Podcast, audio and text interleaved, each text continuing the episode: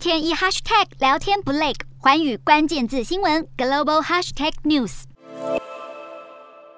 台湾逐渐走向与病毒共存，居隔政策改变。目前只要快筛阳性就是确诊，这也让防疫险争议浮出水面。不过，放眼国际，付出惨痛教训的不是只有台湾，泰国和日本也纷纷传出防疫保单危机。泰国共有十六间保险业者在二零二零年推出一次性支付的防疫保单，一年起保费只要五百泰铢，约新台币四百三十元。不幸确诊时，就可以领到约台币八点六万到二十五万元的理赔金。没想到去年四月，泰国迎来第三波疫情，投保人数超过一千三百。万确诊数飙升，也让理赔金额比前一年增加了十倍。虽然已经有多家泰国大型保险业者停售防疫保单，但停售不代表止血。因为卖出去的保单，只要确诊还是需要理赔，甚至传出有四家保险业者因为没有足够的保费收入和资本准备金来支付理赔金而被迫关门。另一边，位在东北亚的日本大型保险公司第一生命的子公司，去年四月开卖防疫保单，确诊者可以请领一次性理赔十万日元，约台币两万两千多块。但因日本疫情突然飙升，保单开卖不到半年，一度在同年的九月初停售。日本 Sample Japan 保险公司与佩佩保险。则是针对警消、医护、物流业等特定职业投保，一旦确诊就会提供五万日元的慰问金，约台币一万元。去年十二月中旬才刚推出，短短不到两个月就卖出二十万件，也让佩佩保险紧急宣布调高保费，希望提高额度，因应未来疫情状况，避免出现经营危机。